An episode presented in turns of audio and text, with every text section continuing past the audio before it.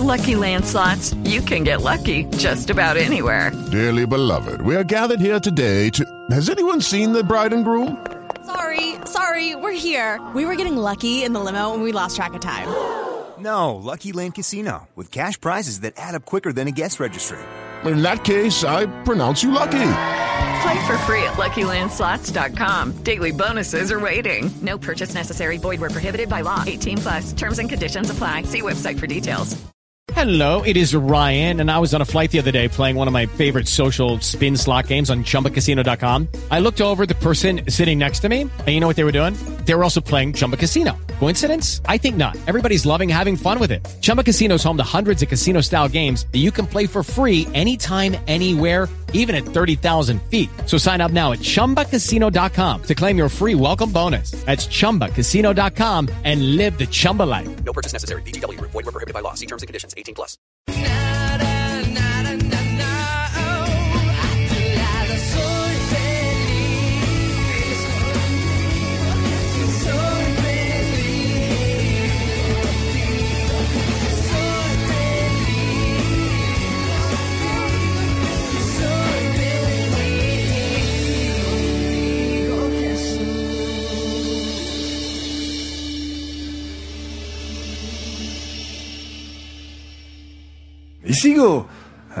Hablando acerca de la gracia y la justicia de Dios. Recuerden que somos salvos solo por gracia. Efesios 2.8 dice, Dios los salvó por su gracia cuando creyeron. Ustedes no tienen ningún mérito en eso. Es un regalo de Dios. Romanos 3:28 dice, así que somos declarados justos, somos salvos, tenemos vida eterna, declarados justos a los ojos de Dios por medio de la fe y no por obedecer la ley. En Romanos 4:5 dice, la gente no es considerada justa por sus acciones, sino por su fe en Dios quien perdona a los pecadores. David también habló de lo mismo cuando describió la felicidad de los que son declarados justos sin hacer esfuerzos para lograrlo. David dijo, oh, qué alegría para aquellos a quienes se les perdona y se les cubren los pecados, salvos por gracia. Pero si somos salvos por gracia, entonces, ¿para qué obras? Si mis obras no me van a salvar, ¿para qué tenerlas? O sea, pequemos, comamos y bebamos, perdámonos en el pecado. Pero no es así. Y acerca de esto quiero hablar hoy. ¿Para qué obras si no salvan? Pues en primer lugar, somos salvos por gracia para buenas obras. Somos salvos por gracia, por medio de nuestra fe en Jesús, para buenas obras. La razón por la cual fui tan específico la última vez que les hablé acerca de mostrar que nuestras obras no son necesarias para salvarnos. Recuerdan que dije, si un cristiano peca, se va al cielo. Si un cristiano se enoja, se va al cielo. Si cristiano miente o pelea con su esposa o tiene sexo con la novia, se va al cielo. Pues fui específico, porque el enemigo siempre ha usado nuestras embarradas o nuestros pecados para que creamos que perdimos la salvación, para que nos sintamos condenados, porque Él sabe que cuando un cristiano se siente condenado, difícilmente va a lograr la victoria sobre el pecado. Pero en ningún momento en mi predicación di permiso para pecar. Yo sé que algunos lo van a distorsionar para justificar su pecado, pero esa es otra cosa. Nosotros no somos condenados por nuestras malas obras, pero eso tampoco nos debe dar licencia para pecar porque fuimos salvos por gracia, por medio de nuestra fe en Jesús, para buenas obras.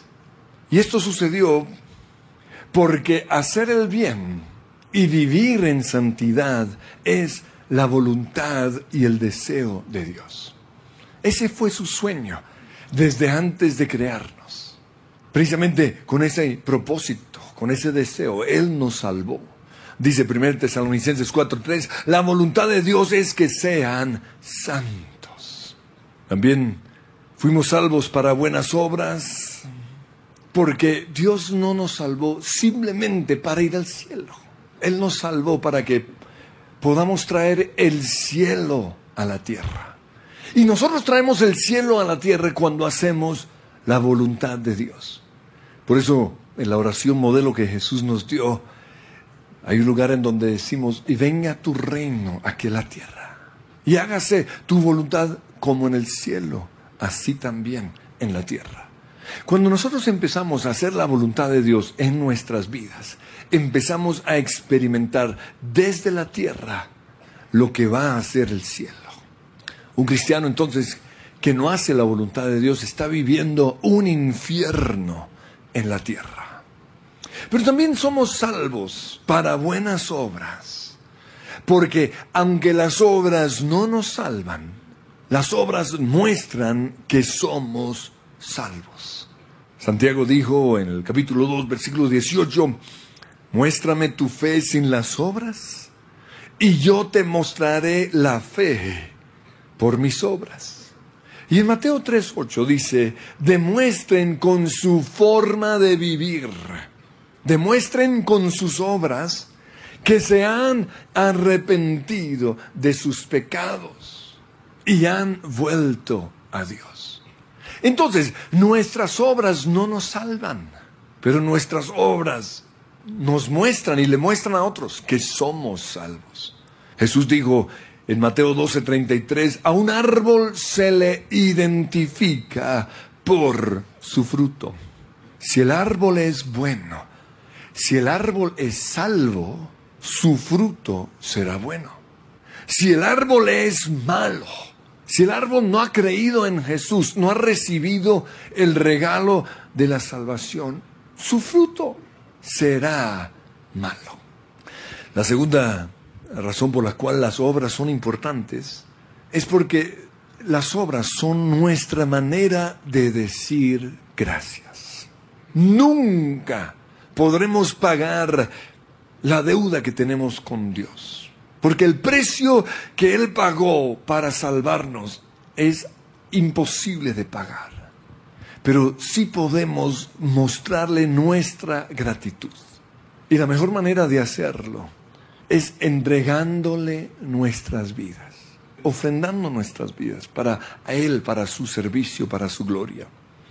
Dice Romanos capítulo 12, versículo 1, por lo tanto, amados hermanos, les ruego que entreguen su cuerpo a Dios por todo lo que Él ha hecho a favor de ustedes. Esa es la mejor adoración entregar nuestro cuerpo a Dios, es decir, que nuestro cuerpo lo glorifique por medio de nuestras obras. Sigue diciendo que nuestro cuerpo sea un sacrificio vivo y santo. Esos son obras. Y dice, y esa, una vida de santidad es la clase de sacrificio que a Él le agrada. Esa es la verdadera forma de adorarlo. En Filipenses capítulo 2, versículo 14 dice, hagan todo sin quejarse y sin discutir. Eso son obras. El no quejarnos, no discutir. Para que nadie pueda criticarnos. Lleven una vida limpia e inocente. Obras. Como corresponde a hijos de Dios. Y brillen como luces radiantes en un mundo lleno de gente perversa y corrupta. Estos son obras. También dice, aférrense a la palabra de vida, obras. Entonces, el día que Cristo vuelva, Pablo dice, me sentiré orgulloso de no haber corrido la carrera en vano. Él como predicador, como pastor, se sentiría orgulloso. Sin embargo, me alegraré aún si tengo que perder la vida derramándola como ofrenda líquida a Dios. Adoración es ofrendar nuestra vida, derramarla como una ofrenda. Así como el fiel servicio de ustedes también es una ofrenda a Dios. Pero la tercera razón por la cual las obras son importantes es por el principio de la siembra y la cosecha.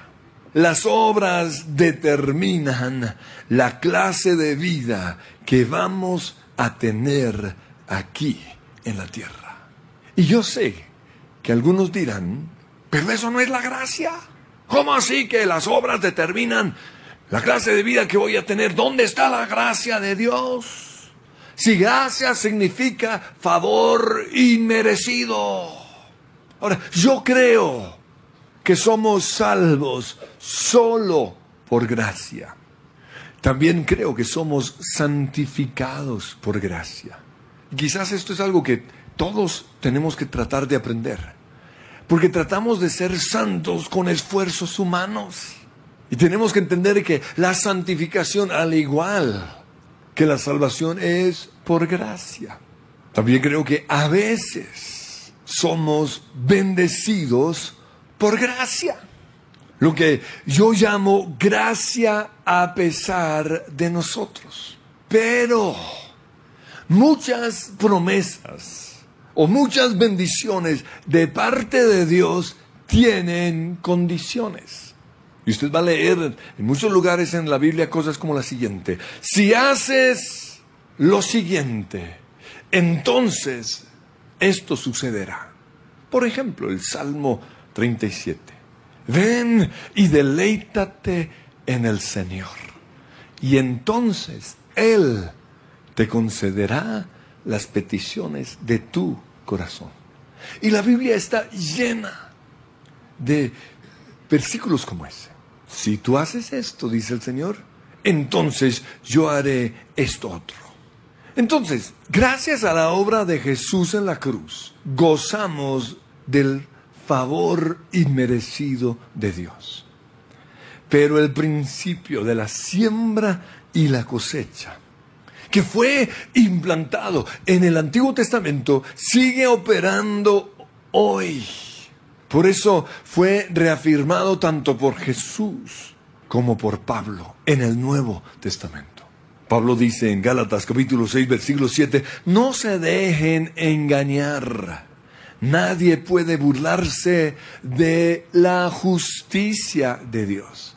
Eso quiere decir que en este momento Pablo nos va a hablar acerca de la justicia de Dios. Siempre se cosecha lo que se siembre. Los que viven solo para satisfacer los deseos de su propia naturaleza pecaminosa cosecharán de esa naturaleza los que tienen malas obras, los que pelean con todo el mundo, los que pelean con los motociclistas, cuando se les atraviesan ahí al frente, ¿no? De repente hay tres al frente y dos aquí al lado. Y en esas yo me volteo y veo que hay un espacio por allá. Entonces invito a otro motociclista, a ver, ahí rayan el carro.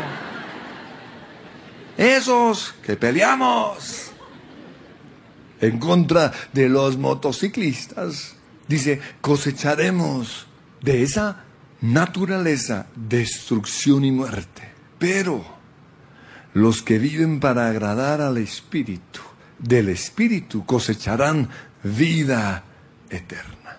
Entonces, bajo la gracia, las leyes espirituales como la ley de la siembra y la cosecha siguen operando. Esta ley o este principio lo encontramos en Deuteronomio 11:26.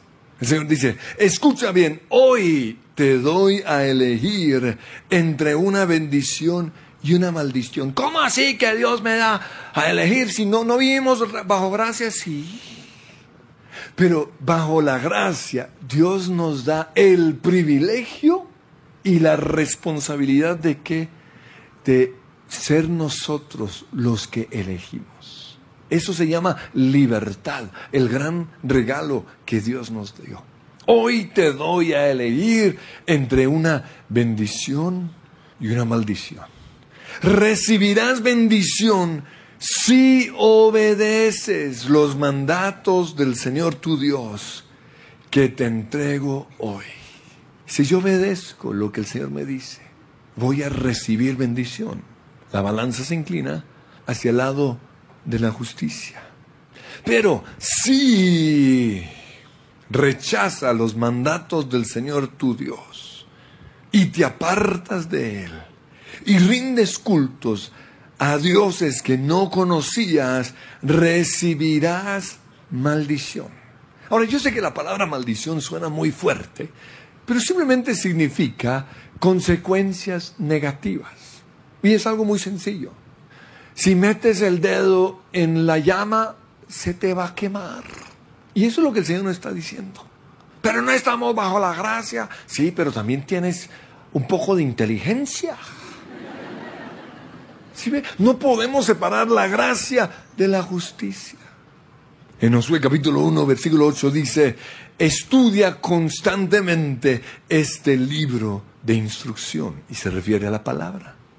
Medita en él de día y de noche para asegurarte de obedecer todo lo que allí está escrito. Aquí está hablando de una obra la obra de leer la palabra, de meditar en ella y obedecerla.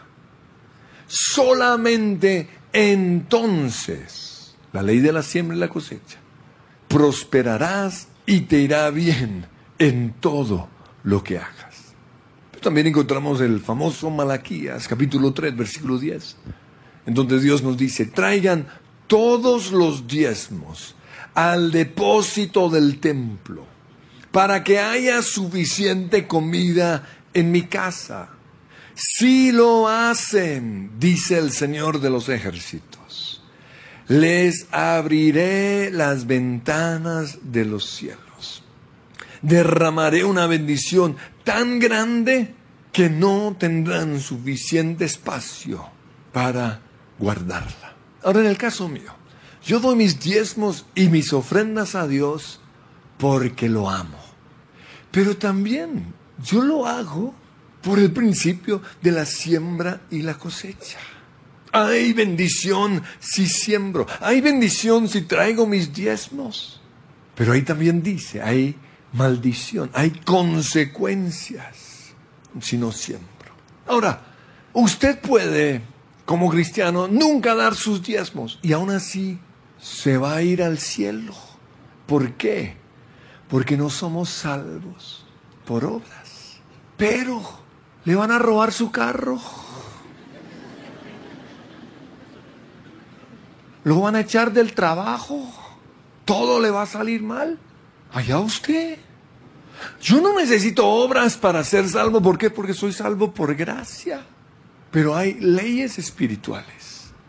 Ahora, tristemente, algunos se han aprovechado de esta ley y se han beneficiado. Porque esto es un principio para establecer el reino de Dios. Sin embargo, funciona donde quiera. Si usted siembra, hay una cosecha, porque es una ley espiritual. Jesús mismo lo dijo en Lucas 6:38, dice, den y recibirán. Lo que den a otros les será devuelto por completo. O sea, todo lo que damos a otros será devuelto por completo, pero además apretado, sacudido para que haya lugar para más, desbordante y derramado sobre el regazo. La cantidad que den determinará la cantidad que recibirán a cambio.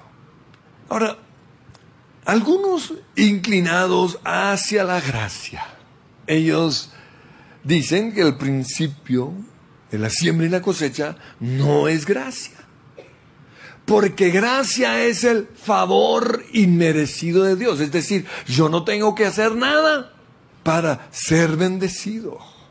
Pero el principio de la siembra y la cosecha la, lo enseñó Jesús y lo volvió a enfatizar Pablo. Entonces, que nosotros gocemos del favor inmerecido de Dios. Y en el caso mío, yo he visto su favor de una forma impresionante. Pero el hecho de que nosotros gocemos de ese favor inmerecido no nos puede llevar a ser conchudos y aprovechados. Por ejemplo, en el caso mío, eh, yo gozo del favor de muchos aquí en la iglesia. Me dicen cuando quiera, ahí está mi carro, allá está mi finca, allá está mi apartamento. Y puedo ir a muchos lugares y disfrutar de la gracia. Pero si todo el tiempo lo hago, me estoy volviendo una persona aprovechada. Y eso mismo puede suceder con Dios. Sí, a Dios le encanta bendecirnos, pero Él también espera una respuesta de parte de nosotros. No para salvarnos ni para eso, no. Simplemente para, para mostrarle lo agradecidos que estamos. Mateo 7.1 dice Jesús, no juzguen a los demás y no serán juzgados. Esto es una obra. Pues serán tratados de la misma forma en que traten a los demás. El criterio que usen para juzgar a otros es el criterio con el que se les juzgará a ustedes. Ahora, todo esto está bajo la justicia de Dios. Pero estas son obras que Dios nos pide, no para ser salvos, somos salvos por gracia, sino para disfrutar una vida bendecida. Mateo 7, 7, Jesús dice, pedid y se os dará. Otra manera de ponerlo es, si no piden, no recibirán. ¿Y dónde está la gracia de Dios? Esperando que usted ore, mi hijo. Sí, Dios hace su parte, pero Él espera nuestra parte. Y por eso Él estableció estas leyes espirituales. 1 Pedro 3:10 dice, si quieres disfrutar de la vida y ver muchos días felices, aquí no está hablando de la salvación, no. Está hablando de la vida aquí en la tierra. Si quieres disfrutar de la vida y ver muchos días felices, refrena tu lengua de hablar el mal. Esa lengua de, ay, qué pereza otra vez trabajar. Qué pereza ir a la universidad. Con razón no disfrutan la vida. Y dice, y refrena tus labios de decir mentiras apártate del mal y haz el bien. Busca la paz y esfuérzate por mantenerla. Todo esto lo hacemos para disfrutar la vida. Por esa razón, en Gálatas capítulo 6, versículo 9, mi versículo favorito, el Señor nos dice, así que no nos cansemos de hacer el bien porque a su debido tiempo cosecharemos numerosas bendiciones si no nos damos por vencidos. Dios hace su parte, esa es la gracia. Pero yo tengo que hacer mi parte, no cansarme de hacer el bien, tener obras. Pero la cuarta razón por la cual las obras son importantes tiene que ver con los premios y las consecuencias en la eternidad. Las obras determinan la clase de vida que vamos a tener en el cielo. ¿Cómo así? Que allá también, claro. ¿Por qué? Porque Dios es justo. Todo lo que nosotros hacemos aquí en la vida, lo vamos a cosechar aquí en la vida, pero también en la eternidad. Nuestra fe determina en dónde vamos a pasar la eternidad. Nuestro comportamiento determina cómo lo vamos a pasar. Nuestra fe determina en dónde vamos a pasar la eternidad, ya sea en el cielo o en el infierno. Somos salvos por gracia, por medio de nuestra fe en Jesús. Entonces, mi fe determina en dónde voy a pasar la eternidad. Una persona va al cielo por creer en Jesús. Una persona va a ir al infierno simplemente porque no creyó en Jesús, no por obras. Somos salvos solo por gracia. Pero nuestro comportamiento, nuestras obras, determinan cómo la vamos a pasar en la eternidad. Pero tanto en el cielo como en el infierno. ¿Sabían ustedes que hay niveles de castigo en el infierno? Hay tormentas mayores para unos que para otros. Lo mismo hay niveles de premios y galardones para los que vamos al cielo. Eclesiastés 12:14 dice, Dios nos juzgará por cada cosa que hagamos, incluso lo que hayamos hecho en secreto, sea bueno o sea malo. ¿Cómo así que Dios nos juzgará? Si yo ya me fui, ya fui para el cielo, sí, pero en el cielo también vamos a ser juzgados por nuestras obras. ¿Por qué? Porque Dios es justo. Dice Mateo 16, 27, pues el Hijo del Hombre, Jesús, vendrá con sus ángeles en la gloria de su Padre. Habla de la segunda venida. Y juzgará a cada persona de acuerdo con sus acciones. Entonces, por un lado, el infierno. Todos los que se van para el infierno tendrán que salir de ese fuego ardiendo, de, esas, de ese lago de fuego y tendrán que presentarse delante de Dios ante el gran trono blanco. Este es un juicio solo para los que van a pasar la eternidad en el infierno. Dice Apocalipsis 20:11. Y vi, Juan dice, y vi un gran trono blanco y al que estaba sentado en él. Y dice, los libros fueron abiertos. Y entre ellos el libro de la vida. Ahora, el libro de la vida, no sé por qué está allá, porque ninguno de los que están en el infierno están en el libro de la vida. Yo creo que era como para decorar ese lugar. Pero luego habla de los libros, en donde está escrito todas nuestras obras, todas las cosas buenas que hicimos y todas las cosas malas que hicimos. Ahora muchos dirán, ¿y para qué van a juzgar a los que están en el infierno si ya están en el infierno? No, es que hay, hay fuego más caliente que otro hay gusano más feo que otro. Hay tormentas peores.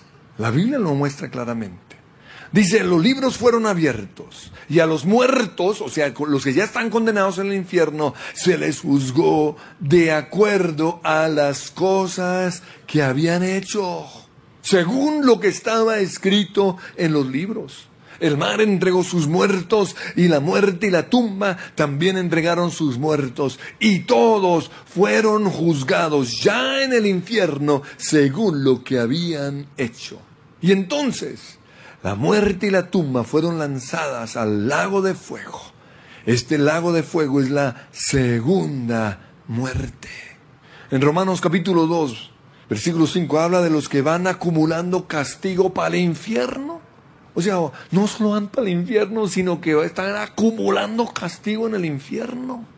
Dice, pero eres terco, oiga. Y te niegas a arrepentirte y abandonar tu pecado. Por eso vas acumulando un castigo terrible para ti mismo. Pues se acerca el día de la ira en el cual se manifestará el justo juicio de Dios. ¿Por qué? Porque Dios es justo. Hasta en el infierno. Porque no es justo que ese desgraciado criminal que mató a tanta gente, ese violador y todas esas cosas, estén en el mismo infierno que otros. No. Hay niveles de castigo. Dice en Mateo 11, versículo 20, o, ahí podemos leer que a, los pueblos que tuvieron el privilegio de oír predicar a Jesús y ver sus milagros, pero aún así lo rechazaron. Jesús dice que en el día de juicio a esos pueblos, Capernaum y otros, les iba a ir peor que Tiro, Sidón y Sodoma. Piensen en eso. Eso quiere decir que en el infierno les va a ir mejor a los que nunca oyeron hablar de Jesús. Por allá en el África. A ellos les va a ir mejor que los colombianos que sí tuvieron el privilegio de oír hablar de Jesús. Porque en el infierno hay que niveles. El castigo en el infierno que va a recibir una persona buena que no quiso creer en Jesús ay, mi hijito, yo ya estoy muy viejo para eso. Ay, déjeme morir así como, como toda la vida. O sea, mucho bruto. Pero fue un tipo bueno. No le hizo mal a nadie. pero se va a ir al infierno. ¿Por qué? Porque nuestra fe determina el lugar a donde vamos y nuestro comportamiento determina cómo va o cómo la vamos a pasar en ese lugar. Esa persona, su castigo va a ser menor que el castigo que va a recibir una persona mala. Pero por otro lado, el cielo. Todos los cristianos tendremos que rendir cuentas a Dios ante el tribunal de Cristo, dice en 2 Corintios 5:10, pues todos tendremos que estar delante de Cristo para ser juzgados. Cada uno de nosotros recibirá lo que merezca, por lo bueno o lo malo que haya hecho mientras estaba en este cuerpo terrenal. Y aquí está hablando de los cristianos. O sea que de esta no se escapa nadie. Usted, usted quizás ha logrado fingir santidad. Usted ha gozado una buena vida aquí, a punta de manipulación o lo que sea. Pero a Dios no se le puede engañar. No se puede engañar la justicia de Dios. En Romanos 14:10 dice, recuerda que todos estaremos delante del tribunal de Dios. Y en la parábola de las minas dice que en el cielo los que fueron fieles con el dinero, con los recursos, con sus responsabilidades, con todo lo que Dios les dio para administrar, a ellos se les dio una responsabilidad sobre más ciudades que a los otros. Eso quiere decir que en el cielo también vamos a encontrar rangos. Vamos a encontrar presidentes, alcaldes, ediles. ¿Por qué? Porque Dios es justo. Por eso todo lo que el hombre hace o siembra lo va a cosechar. En Mateo capítulo 6, versículo 4 habla de la recompensa que nuestro Padre nos va a dar por nuestras obras.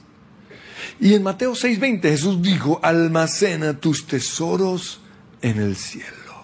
Entonces, en el cielo nos vamos a sorprender, porque algunos que aquí parecían justos, allá vamos a ver la verdad, verdad, porque Dios todo lo sabe y Dios es justo.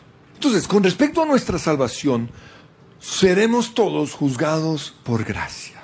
Pero con respecto a la cantidad de premios y el nivel de responsabilidades que tendremos en el cielo, seremos juzgados por nuestras obras, por nuestro comportamiento, por las verdaderas intenciones de nuestro corazón.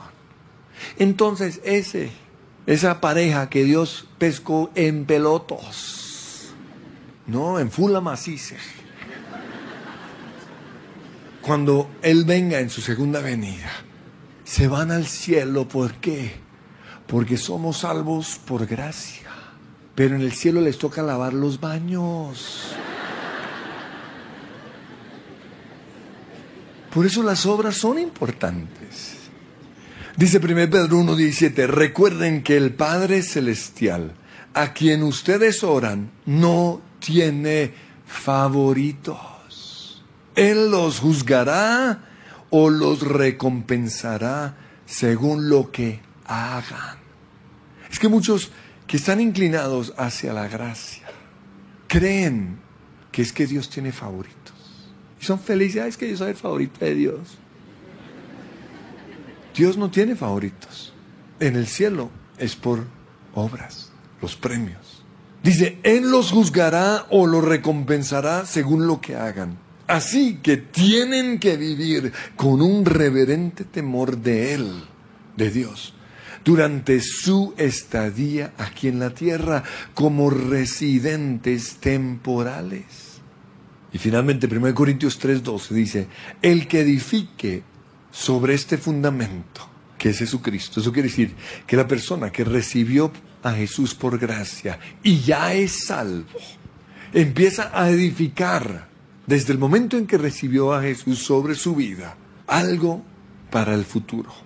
Dice, podrá usar una variedad de materiales, oro, plata, joyas. Se refiere a las cosas que el fuego no puede destruir. Se refiere a las buenas obras. Pues también puede poner madera, heno, paja, hojarasca. ¿No? Es conversaciones necias de los cristianos. O el cristiano que no hace nada. Ay, aquí esperando que el Señor venga. Dice, pero el día del juicio, el fuego revelará la clase de obra que cada constructor ha hecho. El fuego mostrará si la obra de alguien tiene algún valor. Si la obra permanece, ese constructor recibirá una recompensa. Pero si la obra se consume, el constructor sufrirá una gran pérdida. A veces aquí en la tierra y aún en la iglesia vemos muchas injusticias, pero Dios no puede ser burlado. Él es el juez justo. Y el cielo vamos a ver lo que realmente éramos, no lo que aparentábamos ser. Y nos vamos a dar unas sorpresas impresionantes. Esos que creíamos unos duros, nos vamos a ver montados en un topolino. Y otros que no eran gran cosa, tendrán su helicóptero o su Ferrari. Dice, el constructor se salvará. O sea que no pierde su salvación. Dice, pero como quien apenas se escapa atravesando un muro de llamas. Por eso, las obras son importantes. Porque la fe determina dónde vamos a pasar la eternidad. Pero nuestro comportamiento determinará cómo la vamos a pasar.